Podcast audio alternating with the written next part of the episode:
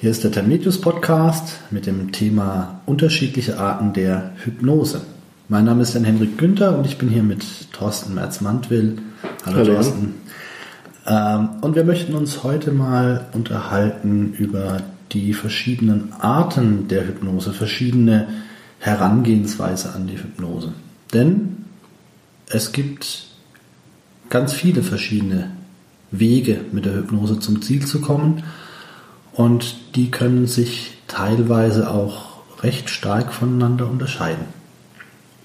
Doch bevor wir damit anfangen, möchte ich einfach mal die Frage stellen, wie stellt sich denn ein Außenstehender die Hypnose vor? Wie stellt sich ein vollkommener Laie, ein Klient, ein, ein, ein, eine beliebig gewählte Person von der Straße die Hypnose vor? Thorsten, was sind denn so deine Erfahrungen, wenn du dich mit Menschen unterhältst, die überhaupt keine Ahnung von Hypnose haben? Ja. Was haben die denn da für Vorstellungen? Ja, typischerweise, ich meine, das betrifft ja oftmals die Klienten auch, die bei uns in die Praxis kommen. Wenn man fragt, wie stellen Sie sich jetzt eine Hypnosesitzung vor? Das dann oftmals heißt, naja, ich setze mich hin, es wird sehr entspannt, es ist eine Entspannung, ich bekomme dann Suggestionen. Also das ist so, was man am häufigsten hört, letzten Endes. Also so dieses ähm, äh, in einen Entspannungszustand gelegt Genau. werden und dann Suggestionen bekommen. Der Hypnotiseur sagt mir dann, was passieren soll. Genau, genau. Das, ist ein hab ich- typisches Bild. Das habe ich auch schon oft erlebt, weil ich frage ganz gern die Klienten, wie sie sich Hypnose vorstellen, denn ähm, es ist ja auch so, wenn jemand zu mir in Behandlung kommt und hat eine bestimmte Vorstellung und ich mache dann was ganz anderes als das, was er sich vorstellt, dann ist das natürlich auch immer so eine gewisse Dissonanz. Ja, Dann ist das ja. natürlich auch für den immer in dem Moment so dieses, hä, ich habe jetzt aber eigentlich was ganz anderes erwartet und das kann natürlich auch, äh, ich will jetzt nicht sagen schädlich, ja doch, aber es kann, es kann natürlich die Sitzung negativ beeinflussen. Wenn ich wo bin und ich habe eine bestimmte Erwartungshaltung, wenn ich jetzt zum Beispiel schon mal beim Akupunkteur war und ich habe eine Akupunktur bekommen gegen, ich sage jetzt mal Nackenschmerzen und der Akupunkteur hat mir die Nadeln dafür irgendwo im Nackenbereich gesetzt. Jetzt komme ich zu einem anderen Akupunkteur in die Behandlung mit genau dem gleichen Thema und auf einmal setzt er mir ohne Erklärung die Nadeln an den Knien. Ja. Jetzt weiß man natürlich als, als TCM-Kenner oder als, äh, als Naturheilkunde-Bewanderter, dass es natürlich herdferne Punkte gibt und herdnahe Punkte, dass es also absolut Sinn machen kann, dass jemand anderes Nadeln am Knie setzt, um Nackenschmerzen zu behandeln. Für den Klienten ist es aber natürlich erstmal eine Dissonanz, denn er hat ja beim letzten Mal erlebt, ah, ich habe die Nadeln am Nacken bekommen und das war okay. Und jetzt ist es anders, das heißt erstmal denkt er, hm, hier ist irgendwas falsch vielleicht. Ja. Vielleicht sollte ich es ansprechen, vielleicht lässt das, sich, lässt das über sich ergehen, weil ich finde es immer wieder auch faszinierend, dass die äh, Menschen in solchen Punkten manchmal auch nichts sagen, sondern es einfach passieren lassen und denken, naja, der wird schon wissen, was Wird er schon tut, wissen, ja. aber innerlich denken, irgendwas hier ist falsch. Also das heißt, deshalb frage ich gerne Ja. Klienten, die zu mir kommen, wie stellen sie sich denn die Hypnose vor, damit ich auch weiß, sind wir da in etwa d'accord, auch mit dem, was ich für das zu behandelnde Thema vorhab, oder sollte ich dem Klienten erstmal erklären, was ich vielleicht anders mache als in seiner Vorstellung und warum. Also das heißt, diese Vorstellung, dass man in der Hypnose Suggestionen bekommt, dass der Hypnotiseur einem sagt, was passieren soll. Ich habe auch erlebt, dass manchmal, also auf der einen Seite ist dieses entspannte, ja fast schon betäubte Sitzen oder Liegen die Vorstellung von vielen Klienten, dass sie sagen, ich schlafe Richtig, ja. quasi, ich bin quasi in einer Art hypnotischem Schlaf und sie sagen mir dann, was, was äh, sich ändern soll. Und auf der anderen Seite hat man aber auch immer wieder Klienten, die so diesen Showhypnose-Charakter Ja, im Kopf ja. haben. So dieses, sie tippen mir gleich auf die Stirn und dann sagen sie mir, was passiert. Dann befehlen sie mir oder befehlen sie meinem Unterbewusstsein, was passiert. Ähm, ist auch ein recht gängiges Klischee. Das sind zwei typische Bilder, die Leute von der Hypnose haben. Richtig, das kriege ich auch in den Seminaren immer wieder mit. Ähm, und da manchmal auch die Frage so im Raum steht, naja, was ist denn jetzt Hypnose? Was macht denn jetzt die Hypnose aus? Zwei ja doch unterschiedliche Zustände, ähm, wo man dann vielleicht ganz klar sagen muss, naja, die eine Hypnose in der Form gibt es vielleicht einfach auch nicht. Ja? Genau. Beziehungsweise dann die Überlegung, was haben denn die unterschiedlichen Hypnosenformen denn gemeinsam? Und eine Gemeinsamkeit ist mit Sicherheit, dass wir versuchen als Hypnotiseur über beispielsweise unsere Sprache ähm, den Klienten bzw. das Gehirn in bestimmte Zustände hineinzubekommen, die wir uns dann für Coaching, Therapiezwecke letzten Endes zu nutzen machen. Ja, genau. Ja. Ähm, wir haben das Medium Sprache natürlich sehr stark. Es gibt zwar auch nonverbale Hypnose, es gibt auch Techniken, die weniger sprachlastig sind, aber äh, der Hauptkommunikationsweg in der Hypnose ist schon die Sprache auf jeden Fall. Ja. Aber der Ablauf einer Hypnose kann ja ganz unterschiedlich aussehen. Gibt es denn diese Hypnose so, wie Klienten sich das oftmals vorstellen oder so wie Laien sich das oft vorstellen? Diese, ähm, äh, ich setze mich hin, ich gehe in einen entspannten Zustand und der Hypnotiseur erzählt mir, was passieren soll? Definitiv, ja. die gibt es. Die gibt's, ja. ja. Die gibt's. Ist, ja. ist eine Form der Hypnose, also sowohl die Entspannung als auch das Suggestive sind, sind zwei Arten, wie man rangehen kann. Ja. ja wobei ähm, die Hypnose selbst noch viel, viel ja, vielfältiger ist letzten Endes, wie man sie einsetzen kann und alle unterschiedlichen Arten der Hypnose ihre Berechtigung haben. Ähm, ja, und zu unterschiedlichen Zwecken eingesetzt werden können. Ja. Also ich würde sagen, die, die, die klassische Vorstellung, dieses entspannt dasitzen und Suggestionen erhalten, das sind eigentlich, gibt es das? Das ist die klassische suggestive Hypnose. Genau. Mhm. Das ist ähm, eigentlich ein Basic-Konzept der Hypnose, das seit bestimmt ja, seit es, äh, seit es Menschen gibt, die versuchen, anderen Menschen psychisch zu helfen, gibt.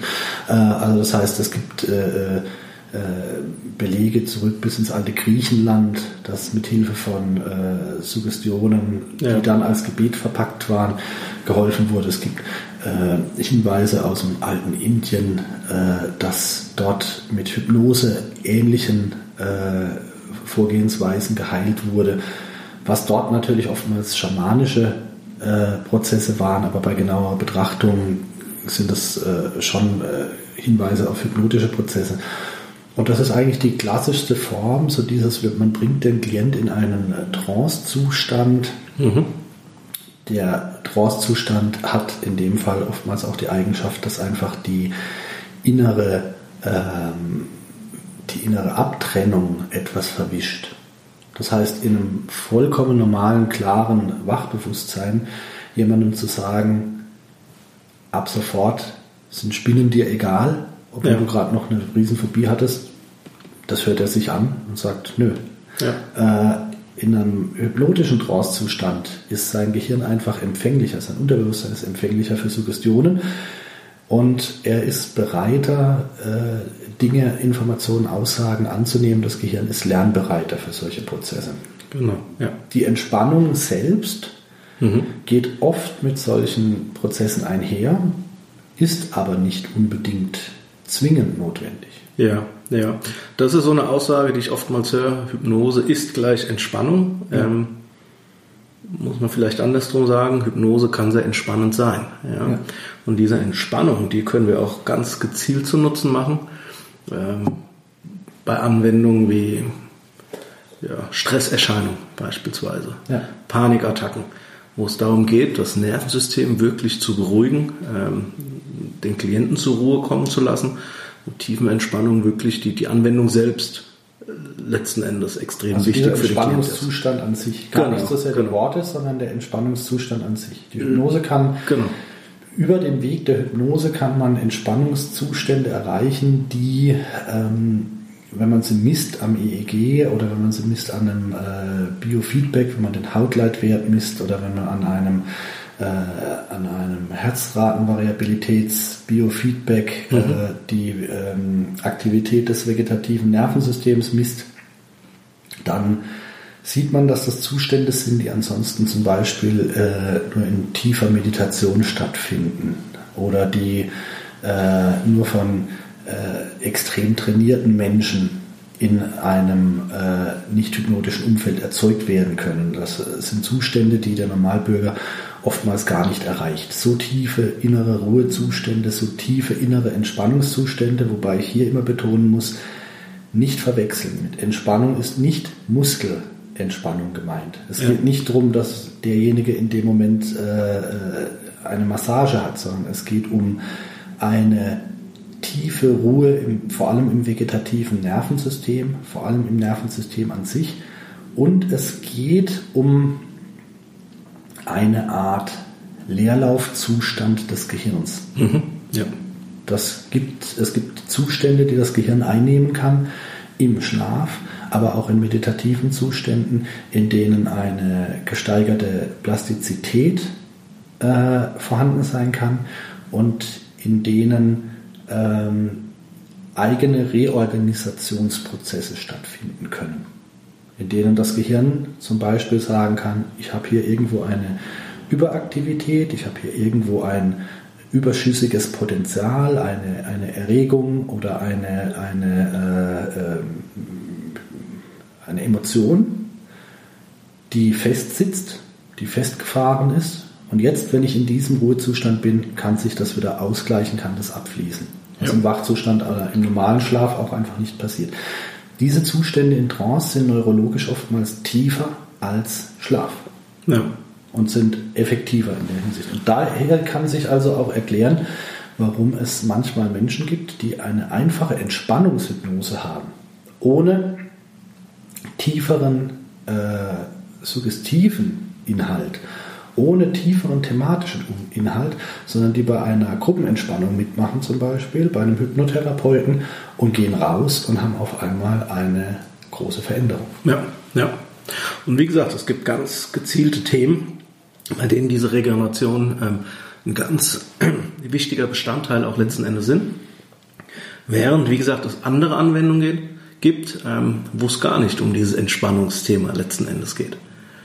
Ja. Wo die Entspannung gar nicht gebraucht wird, genau. beziehungsweise wo genau. man dann eher auf einer, ja, auf einer äh, kognitiven Ebene unterwegs ist. Genau, und dadurch auch andere Hirnareale in den Prozess involviert hat ja. und da die Wahrnehmung der Hypnose auch komplett anders sein kann. Ja. also wie gesagt, das Gefühl der Entspannung nicht vorhanden sein muss. Was, was könnte denn da hypnotisch so vor sich gehen? Was für eine Art von Hypnose schwebt dir da so vor? Ja, beispielsweise die Hypnoanalyse, mhm. Thema Regression. Ja, also ja. Wenn Klienten kommen, kommen mit einem emotionalen Thema, Ängste beispielsweise. Ja und wir über die Hypnose an die Ursache der Angst rangehen möchten, diese ja. dann bearbeiten wollen. Ähm, das sind Themen, die eher sehr emotional auch sein können und ähm, ja, Entspannung wirklich gar nicht so vorhanden sein muss. In der Hypnoanalyse, in der Regression, aber auch in der, äh, in der Arbeit mit der Affektbrücke, wo man äh, die Emotion gezielt antriggert, um über die Emotion an ihre Wurzeln zu kommen. Es muss nicht immer eine Wurzel in der Zeit sein, betone ich da immer. Also das heißt, es muss nicht immer eine, eine Ursache für ein Problem, muss nicht immer eine zeitliche Ursache sein, ja. sondern es kann auch äh, zu Emotionen führen, es kann auch zu inneren Bildern führen, es kann auch einfach zu ähm, inneren Assoziationen führen. Und bei der Hypnoanalyse spricht man ja üblicherweise mit dem Klienten. Mhm. Da ist es ja so, dass ich die Zeit über mit dem Klienten in, in der Kommunikation bin. Äh, ich leite durchaus eine Trance ein, allerdings darf diese Trance natürlich nicht so tief und entspannt sein, dass der Klient schon gar nicht mehr reden kann, sondern sie muss so sein, dass der Klient auf jeden Fall noch kommunikationsfähig ist, denn ich löse sein Problem ja im Dialog. Genau. Ähm, ja. Also es ist eine sehr mächtige ähm, eine sehr mächtige Anwendung, mit, die sehr viel erreichen kann, mhm. wo man sehr viel ähm, bewegen kann. Also eine sehr, äh, äh, äh, ein sehr hohes Leistungspotenzial. Allerdings, was mir bei der Hypnoanalyse immer wieder auffällt, man muss sie den Klienten oftmals erst ein bisschen verkaufen. Ja. Also das heißt, ähm, sie steht halt oftmals auch wirklich im Konflikt zu dem, was der Laie auf der Straße sich unter Hypnose vorstellt. Ja, ja zum, zum einen das. Ähm, auf der anderen Seite ist unter Therapeuten sie zurzeit oder war ein ganz großes Thema. Ja. Ähm, und meines Erachtens ist die suggestive Hypnose dadurch etwas in den Hintergrund ja. ähm, gerutscht. In, in meinen Augen sind es alles erstmal Techniken, verschiedene Interventionen, Werkzeuge, Ja. die allesamt ihre Berechtigung haben. Ja, und es gibt Klienten, ähm, die sprechen eher auf das eine Werkzeug an, andere Klienten auf das andere Werkzeug. Ähm, hängt mit Sicherheit auch mit dem Thema letzten Endes zusammen. Ähm, ja, aber es hat alles seine Berechtigung und wie gesagt, Erwartungshaltung, wie du schon gesagt hast, ist ein ganz, ganz wichtiger Punkt. Und wenn ein, ein Klient eine suggestive Hypnose erwartet und ich kläre ihn nicht auf und arbeite hypnoanalytisch, hm, kann das gegebenenfalls Konflikte geben. Das habe ich auch wirklich in der Praxis schon erlebt, dass Klienten äh, in die Praxis kamen und gesagt haben, ich war da bei einem und der hat das und das mit mir gemacht ähm, und hab, hat einen hypnoanalytischen Prozess beschrieben, auch einen vollkommen korrekten hypnoanalytischen Ja. Prozess. Und dann kam so ein abfälliges, ja gut, aber das war ja keine Hypnose. Also ich wollte eigentlich eine richtige Hypnose, ich habe mich dann veräppelt gefühlt, aber ich bin dann gegangen, ich bin dann auch da mal hin. Das war dann ein Missverständnis. Der, der Genau. Klient wusste nicht, dass das Hypnose ist, der wusste nicht, oder beziehungsweise, ja gut, es gibt halt auch Klienten, die man aufklärt und die wollen es auch nicht hören. Also das heißt, die haben eine feste Vorstellung und so hätten sie es gern bitte. Und äh, da muss man natürlich abwägen. Folgt man der Vorstellung oder sagt man, nee, ich will es aber anders machen? Ähm, oftmals versuche ich erstmal die Vor der Vorstellung des Klienten ein Stück weit zu folgen. Denn oftmals ist es ja so, im Vorfeld der Hypnose hat der Klient sich schon Gedanken gemacht. Der hat schon überlegt, wo will er hin. Die Ja. Behandlung hat schon, ist schon oft in ihm gereift. Wir haben ja auch schon oft erlebt, dass Klienten bei uns in der Praxis saßen und gesagt haben, äh, seit, äh, ich komme zur Rauchentwöhnung, ich rauche seit einer Woche nicht mehr. Und ich sage, ja, warum kommen Sie denn zur Rauchentwöhnung? Ja, seit ich den Termin bei Ihnen ausgemacht habe, vor vier Wochen oder vor sechs Wochen, hat es in mir gearbeitet und ich habe immer weniger geraucht und seit einer Woche rauche ich nicht mehr. Jetzt komme ich aber noch zu Ihnen, weil wenn ich jetzt die Rauchentwöhnung nicht mache, habe ich Angst, dass alles wieder zurückfällt, weil irgendwas in mir hat sich so auf die Rauchentwöhnung vorbereitet. Das heißt, das arbeitet ja schon im Klienten. Der hat ja schon, der hat ja schon sich selber drauf programmiert und der hat seine Vorstellung. Und ja, ich möchte das natürlich Aikido-mäßig nutzen. Ich Ja. möchte natürlich die Kraft, die da kommt, auch nutzen, mitnehmen und gegebenenfalls verstärken. Und dann habe ich zum Beis- Beispiel im ersten Schritt, wenn der sagt, ich stelle mir das so vor, Sie bringen mich in Trance, dann sagen Sie mir, dass ich mit neuem Mut an meinen Job rangehe und dass ich mit neuem Elan an meinen Job rangehe. Und ich stelle mir das dann so vor, dass ich dann äh, merke, dass ich wieder mehr Spaß an der Arbeit habe. Dann kann man das auch mal tun. Ja, ja. Dann kann man das auch mal tun. Jetzt sagen natürlich analytischer äh, angelegte Therapeuten, ja, man muss ja erstmal die, die Ursache suchen, warum er gerade keine Freude am Job hab, hat. Ähm, es gibt aber auch die gegenläufigen Theorien, die sagen, sein Inneres weiß schon, warum er keine Freude am Job hat. Sein Inneres weiß das schon, warum. Und ein solcher Prozess kann ja auch metaphorisch dazu dienen, das zu lösen. Also Ja. Das heißt, ich kann, ich kann mit der suggestiven Hypnose ja meines Erachtens deutlich mehr erreichen, als es oftmals äh, gerade in Fachkreisen äh, kommuniziert wird. Weil in Fachkreisen heißt es dann oft ja suggestive Hypnose, das ist ja dann äh, zudeckend oder das sei dann nicht äh, ursachenorientiert, sondern wo ich sage, okay, es ist vielleicht äh, nicht direkt ursachenorientiert, aber lösung, lösungsorientiert. Die suggestive Hypnose ist vielleicht näher an verhaltenstherapeutischen Prozessen dran. Genau, das wollte ich gerade sagen. Ähm, das ist eigentlich so ähnlich wie, wie Verhaltenstherapie, Tiefenpsychologe ähm, oder tiefenpsychologische Ansätze. Ähm, die Verhaltenstherapie geht ja davon aus, wir haben Verhaltensweisen in unserem Leben gelernt.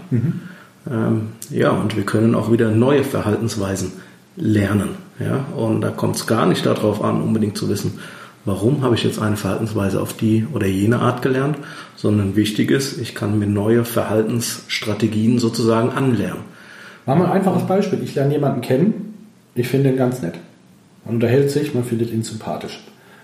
Jetzt kommt jemand und erzählt mir eine total schlechte Geschichte über denjenigen, dass das ein unmöglicher Mensch wäre, dass der unmöglich, äh, äh, unmögliche Verhaltensweisen gezeigt hat.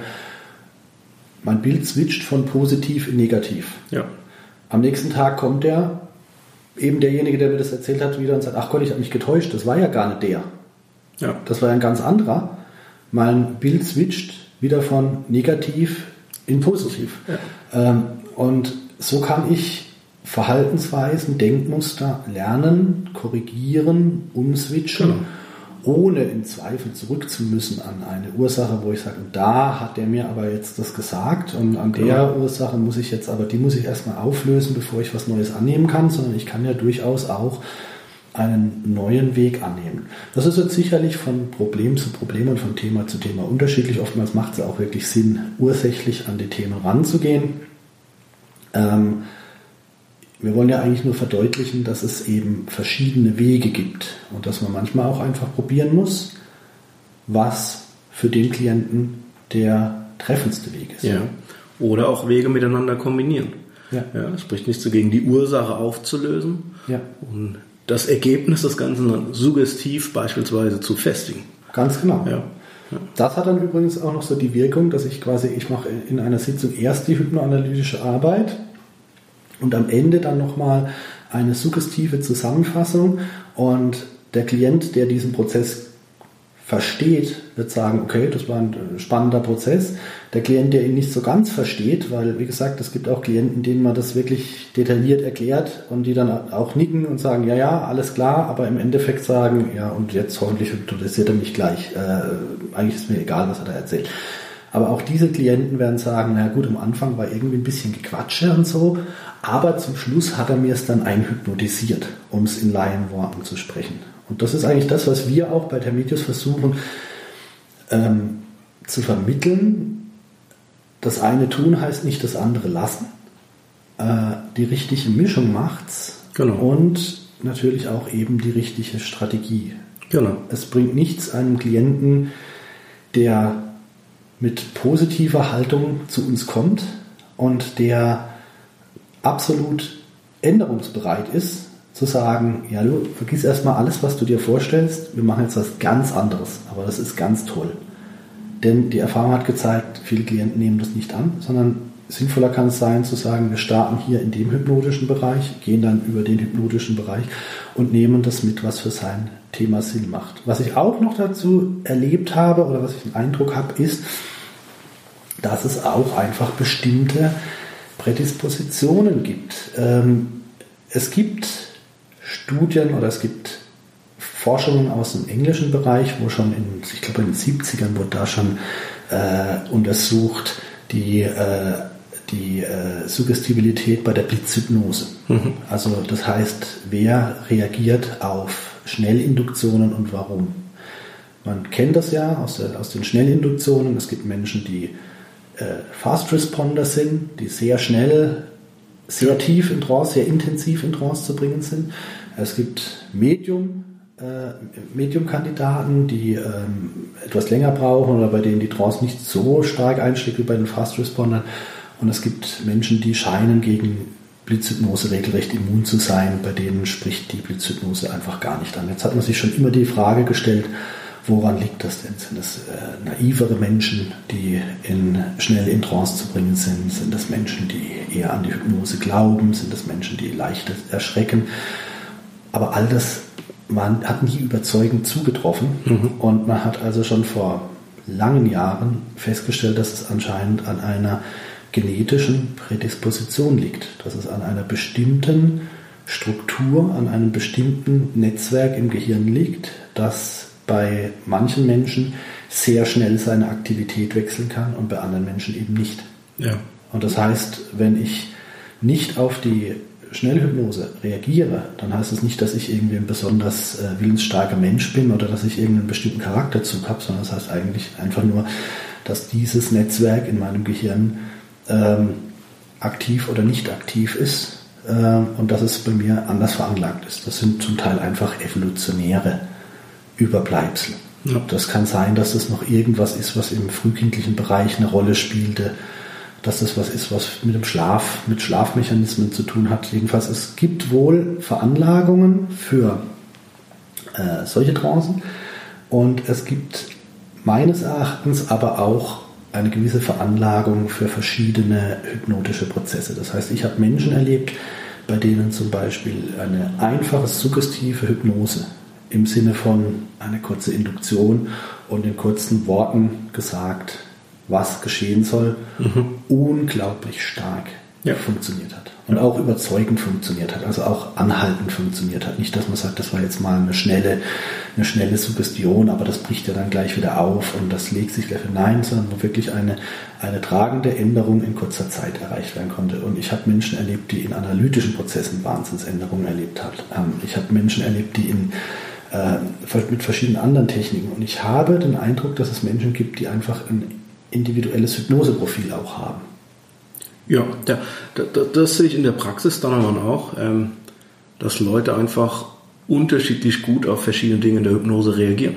Ja, manche ja. können sehr gut in Emotionen hinein, manche sehr deutlich in Bilder. Ja, ja. Und, und schon allein damit zu arbeiten, was der Klient, ja, wo seine Stärken halt auch liegen. Wo seine Stärken liegen. Wenn ich jetzt jemanden habe, dem es einfach nicht liegt, wenn ich jetzt jemanden habe, der einfach kein kommunikativer Typ ist, und ich sage jetzt, geh mal in das Gefühl raus, rein und äh, stell dir mal vor, was, was für Assoziationen tauchen in dir auf. Manchen Menschen fällt das wahnsinnig schwer, ja. weil sie einfach nicht der Typ sind, der sich auf solche Dinge einlässt. Oder weil sie einfach ein Typ sind, der, bei dem dann das innere Radio ganz laut wird. Bei dem die, dass die Gedanken anfangen zu kreisen, sagt, ich kann mich auf den Prozess nicht einlassen, weil ich die ganze Zeit nur denke, oh, mache ich das auch richtig, oh, ist das überhaupt das Richtige hier, was läuft? Da kann es einfach sein, zu sagen, äh, die bessere Lösung sein, wir switchen auf einen anderen Modus. Ja. Aber es ist auch wirklich so, dass ich glaube, wenn man jetzt wirklich äh, beliebige Zufallskandidaten von der Straße nimmt und sagt, wir machen jetzt ähm, ein und dieselbe Anwendung, dass beim einen die suggestive Hypnose mehr wirkt, beim anderen die hypnoanalytische Methode. Ja. Wie gesagt, der beste und einfachste Weg ist es einfach, beide Varianten miteinander zu verknüpfen, wie wir es ja in Modul 2 auch lehren. Äh, in Modul 1 arbeiten wir sehr stark mit der äh, suggestiven Hypnose und aber auch mit der äh, Selbstorganisatoren, mit Hypnose, mit, mit der äh, Hypnose, dass der Klient, dass das Unterbewusstsein Raum bekommt, sie, seine eigene Lösung zu finden. In Modul 2 gehen wir dann in die Hypnoanalyse über und in die Regression und in die Affektbrücke. Und wir empfehlen von vornherein, das Ganze geschickt zu kombinieren.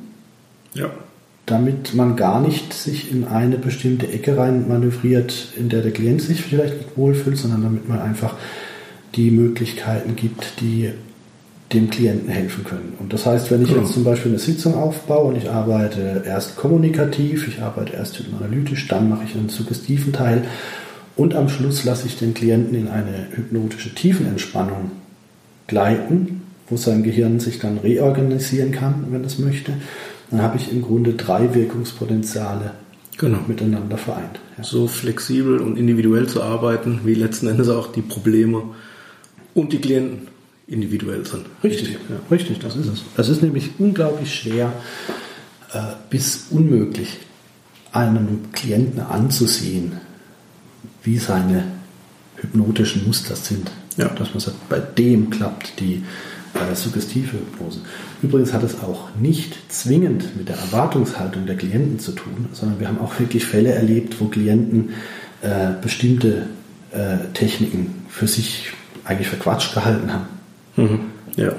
Und plötzlich hat es unglaublich gewirkt und gleichzeitig, äh, wo Klienten völlig bereit waren für, für einen hypnotischen Prozess und es wollte einfach nicht so richtig. Also das heißt, man muss auch immer so ein bisschen gucken, man kann es nicht rein psychologisch äh, erfassen, sondern es ist äh, eine, die Hypnose ist eine große Sammlung aus neurologischen, psychologischen, kommunikativen Prozessen. Ja. Die Hypnose ist eigentlich ein, eine ein, eine, eine eigene, ein eigener Kosmos, ein eigenes Universum für sich mit ganz unterschiedlichen Zuständen. Wir haben ja jetzt gehört, Entspannungszustände mit erhöhter Aufnahmefähigkeit für Suggestionen, Zustände emotionaler Natur, wo ich wirklich in Emotionen reingehe und über sie spreche und sie im Gespräch, in der Kommunikation auflöse, tiefen Entspannungszustände. Ja, was haben wir denn noch? Aktive Prozesse bei der Aktivwachhypnose über Bewegung beispielsweise. Das ist ja. Bewegung einsetze, ja. Genau, ich lasse den Klienten sich bewegen, monotone Bewegung, laufen, Radfahren.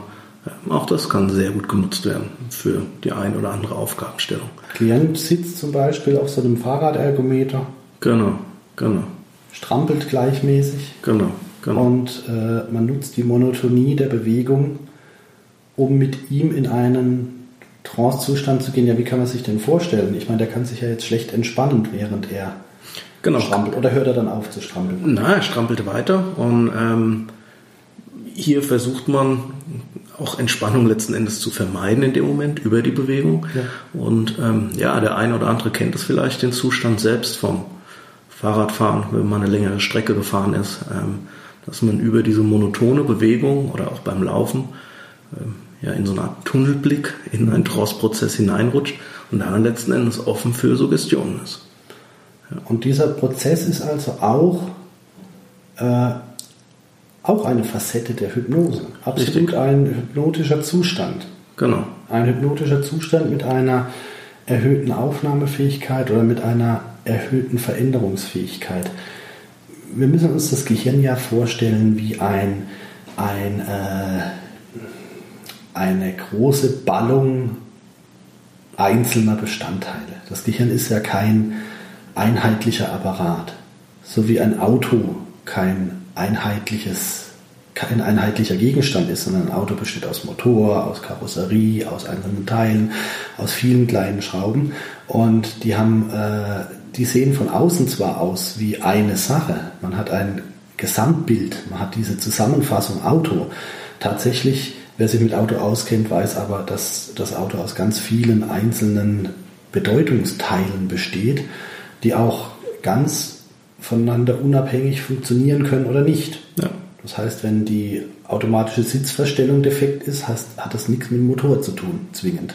Ähm, die Radaufhängung hat nicht unbedingt mit dem Auspuff zu tun. Das sind ganz unterschiedliche Bereiche mit unterschiedlichen Aufgaben und so ist das Gehirn auch eine Zusammenfassung unterschiedlicher, ja ich würde fast schon sagen, Untergehirne.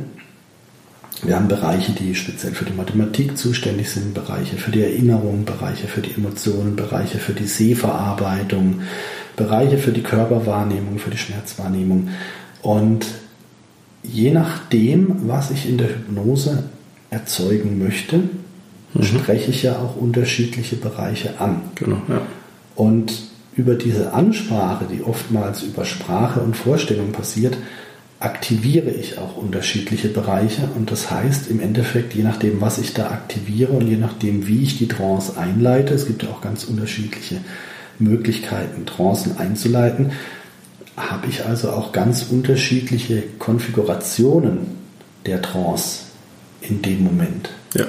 Das heißt, ein, ein, ein Mensch, mit dem ich über, an seinen Ängsten arbeite, ist zum Beispiel vielleicht in einer ganz anderen Trance als ein Mensch, mit dem ich an einem Ablehnprozess arbeite. ja.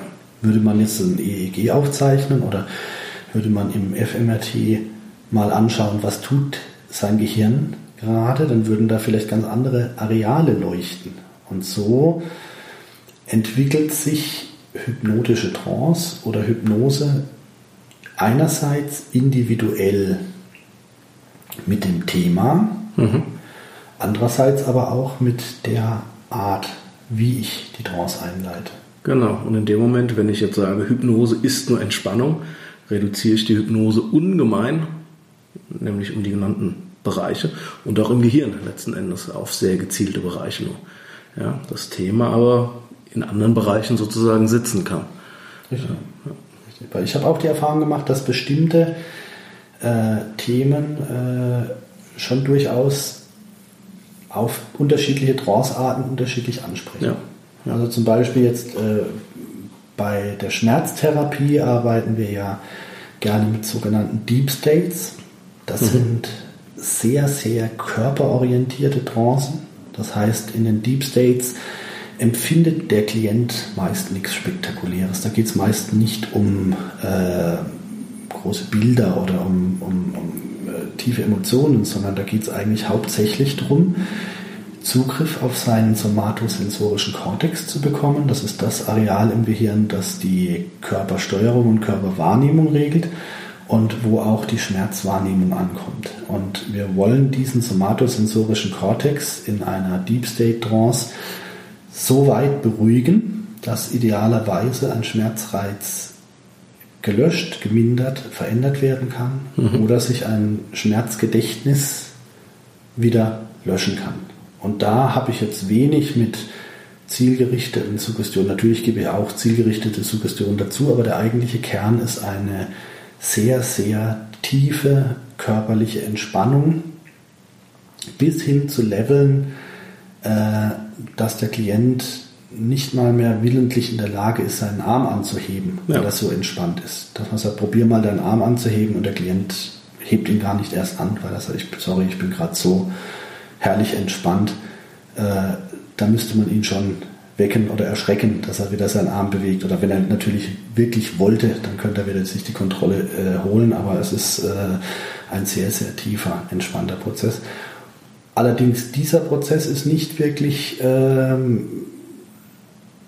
für die Aufnahme von Suggestionen genau. destiniert. Für eine Angsttherapie beispielsweise, ähm, Bearbeitung der Spinnenangst, wären andere Hypnoseanwendungen und dementsprechend auch andere Hypnosezustände sinnvoller oder können sinnvoller sein. Das genau. sind dann so interaktive Trancen wie die Analyse mhm. interessanter mhm. oder aber auch eben so eine leicht entspannte Trance, äh, wie man sie oft eben in der suggestiven Hypnose benutzt. Denn es ist auch so, das muss man auch, äh, das ist auch eine, ein äh, Missverständnis, das auch oft in hypnotischen Kreisen kursiert. Tiefe Entspannung kann für hypnotische Prozesse auch hinderlich sein. Das heißt, ja. wenn das Gehirn zu tief in Ruhezustände geht, kommt auch irgendwann einfach nichts mehr an. Ja.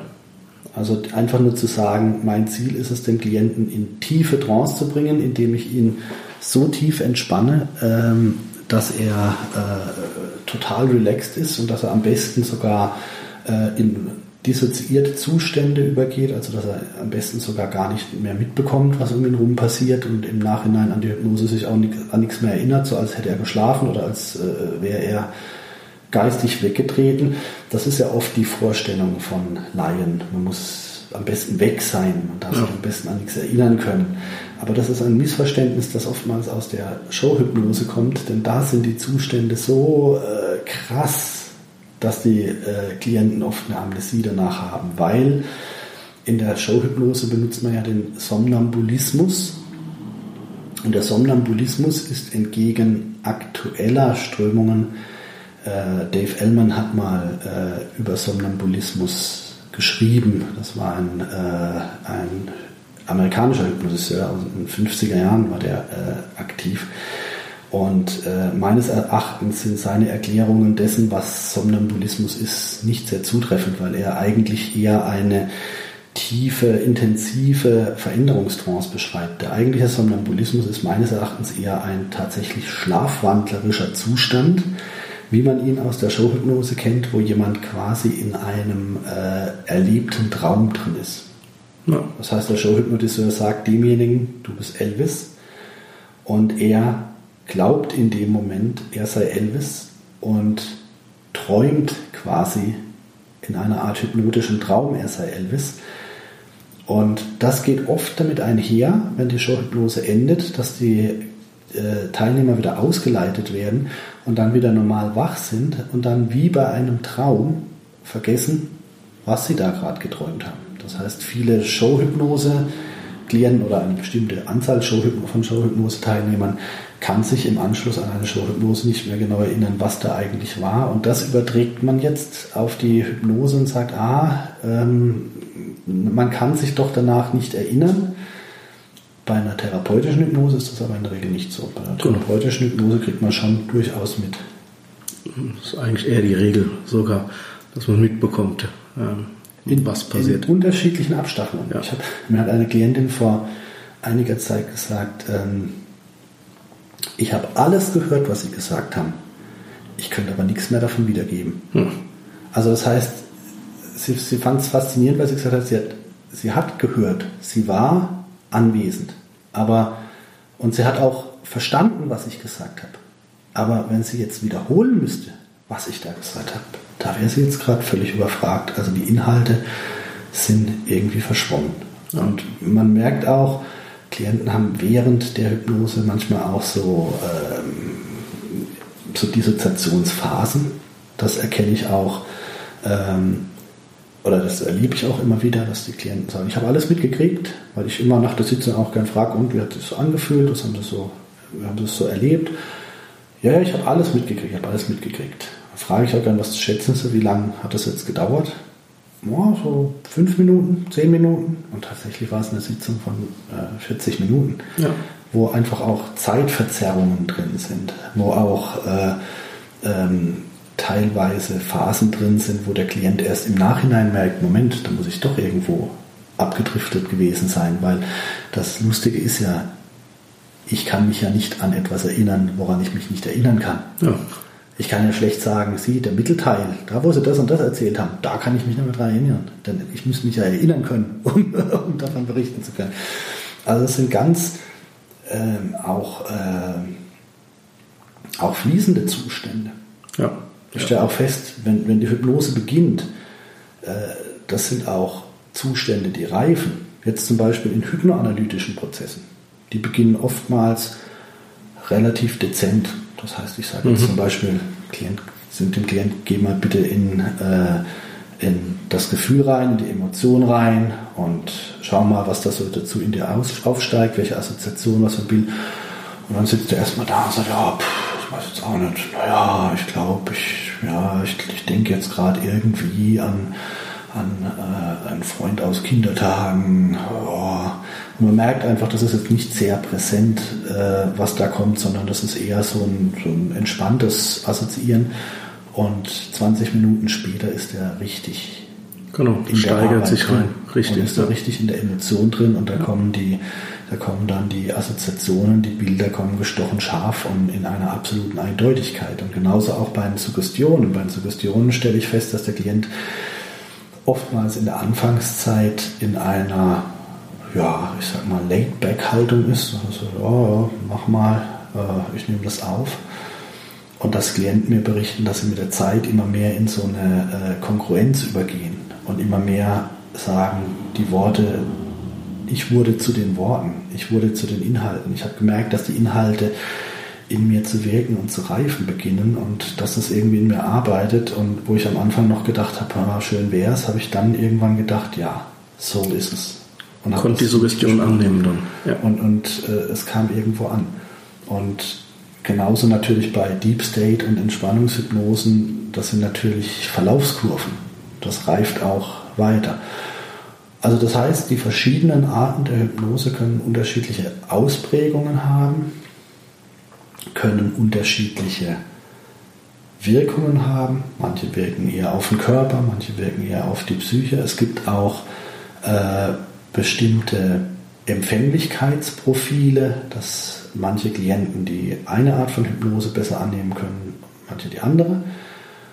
Ja, und unser Fazit eigentlich seit Jahren ist, ein, ein gut aufgestellter Hypnotiseur sollte sich entsprechend breit aufstellen Genau. um Genau. das abdecken zu können. Ja. Es gab immer mal wieder die Strömungen, dass äh, Kollegen gesagt haben, ich bin jetzt aber Spezialist für Hypnoanalyse oder ich bin jetzt äh, Spezialist für Entspannungsverfahren.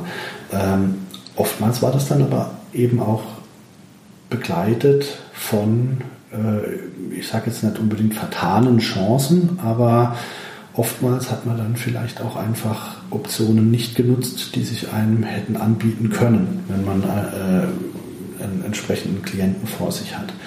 Und deswegen ist es mir immer wichtig, eine gesunde Strategie aufzubauen. Ja. Bestehend aus idealerweise verschiedenen Teilen, verschiedenen Optionen und eben auch der Möglichkeit, einem Klienten äh, verschiedene Dinge testen zu lassen. Ich sehe das zum Beispiel ganz stark beim Thema Tinnitus. Wenn wir Tinnitus-Patienten behandeln, da merke ich ganz stark, dass die Klienten auf unterschiedliche Dinge ansprechen. Bei manchen ist es wirklich die Softwareseite. Ich arbeite hypnoanalytisch. Es passieren innerliche Veränderungsprozesse und die Haltung zum Tinnitus ändert sich. Das sind Menschen zum Beispiel, die einfach einen, einen relativ leisen Tinnitus haben, aber sagen, der macht mich wahnsinnig und danach haben sie eine neue Haltung zum Tinnitus.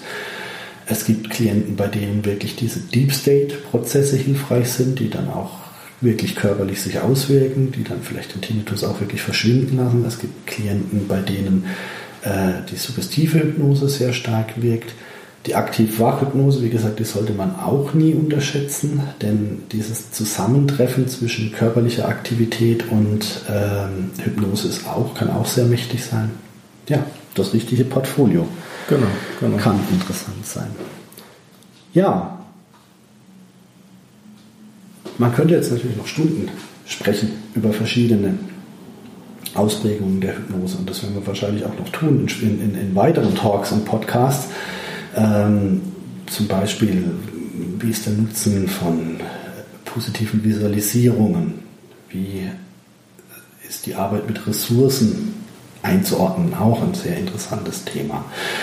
Wie ist ähm, die Arbeit mit Desensibilisierung einzuordnen. Desensibilisierung ist auch eine Möglichkeit der Hypnose, dass ich ja. äh, ähnlich wie beim EMDR, wer das EMDR kennt, dass ich oder auch die Knopftechniken ja. äh, wie das äh, EFT, ähm, dass ich das Thema direkt angehe und das Thema selbst desensibilisiere bis zu einem Punkt, wo der Klient einfach keine belastende Emotion mehr dabei spürt. Ja. Das ja. einfach, dass ich die, die Emotion abschwellen lasse. Auch das gibt es bei der Hypnose. Es gibt also ganz, ganz viele äh, Arten der Hypnose. Ganz, ganz viele Ansatzweise dann im Detail, ganz viele, viele äh, Ansatzmöglichkeiten. Und ähm, mir war es jetzt wichtig, heute das einfach mal äh, sichtbar, verstehbar zu machen. Ja. Ja. Und äh, ich denke, man hat einen Nutzen davon, wenn man da flexibel rangeht. Ich denke, man hat einen Nutzen als Therapeut und man hat auch einfach einen großen Werkzeugkasten. Und wenn man den gut bedienen kann, wenn man sich gut damit auskennt, das ist uns ja eben wichtig. Termitus Modul 1 und 2 ist im Grunde, sind im Grunde die Toolbox. Genau. Da hat man schon relativ viele Werkzeuge zur Hand. Genau. Da hat man schon sehr viele Werkzeuge kann. zur Hand und ich glaube, wer Prometheus Modul 1 und 2 absolviert hat, konnte auch sehr gut nachvollziehen, wovon wir hier sprechen. Und ähm, ich kann auch immer nur äh, dazu raten, äh, liebe Kollegen, bleiben Sie flexibel, bleiben Sie neugierig, probieren Sie auch mal äh, Variationen aus denn so haben auch wir viele Behandlungswege gefunden und entdeckt, äh, die es vorher zum Teil noch gar nicht gab. Ja. Okay, äh, das war ein Einblick auf die, in die verschiedenen Arten der Hypnose und ihre Bedeutung. Äh, liebe Zuhörer, ich hoffe, Sie konnten was mitnehmen, vielleicht eine Inspiration oder die eine oder andere Idee oder vielleicht konnte auch das ein oder andere Missverständnis aufgeklärt werden auf diesem Weg. Und äh, vielen Dank, Thorsten. Ja, ich danke dir. Ja. Und es würde uns freuen, wenn Sie uns vielleicht bei Gelegenheit wieder einschalten. Vielen Dank und tschüss. Tschüss.